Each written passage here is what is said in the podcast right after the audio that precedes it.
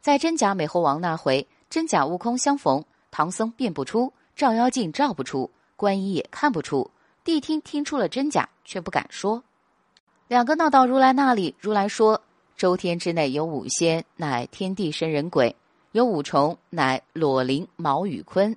这厮非天非地，非神非人非鬼，亦非裸非灵非毛非羽非鲲。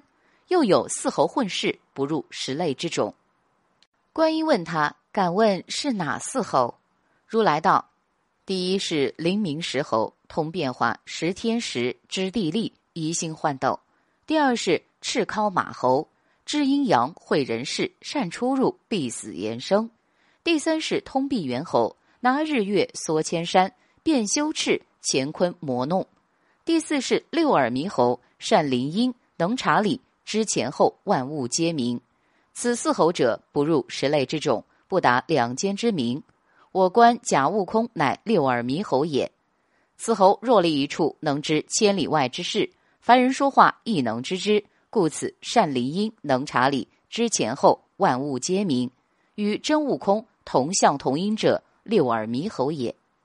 两人一唱一答，仿佛真有这六耳猕猴一样。但是在座的除了如来外，没有一人听说过此类动物。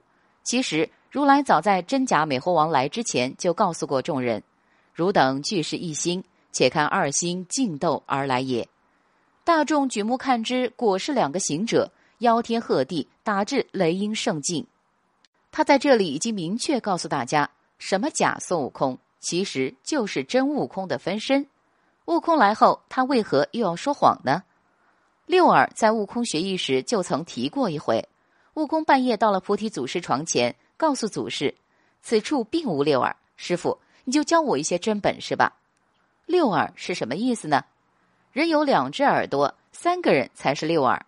悟空的意思是，此处除了你我就没有外人了。而如来举一个六耳猕猴出来，什么意思呢？就是警告孙悟空：你的小把戏，你知我知，没有第三人知道。此外，还许诺孙悟空：“你休乱想，切莫放刁。我叫观音送你去，不怕他不收，好生保护他去。那时功成归极乐，汝意坐莲台。”意思是唐僧同志不听话，我已经知道了。观音陪你去，他不敢不收。你安心保他到灵山，我会让你成佛。孙悟空得到此承诺，自然很高兴，从此安心保唐僧。再无二心。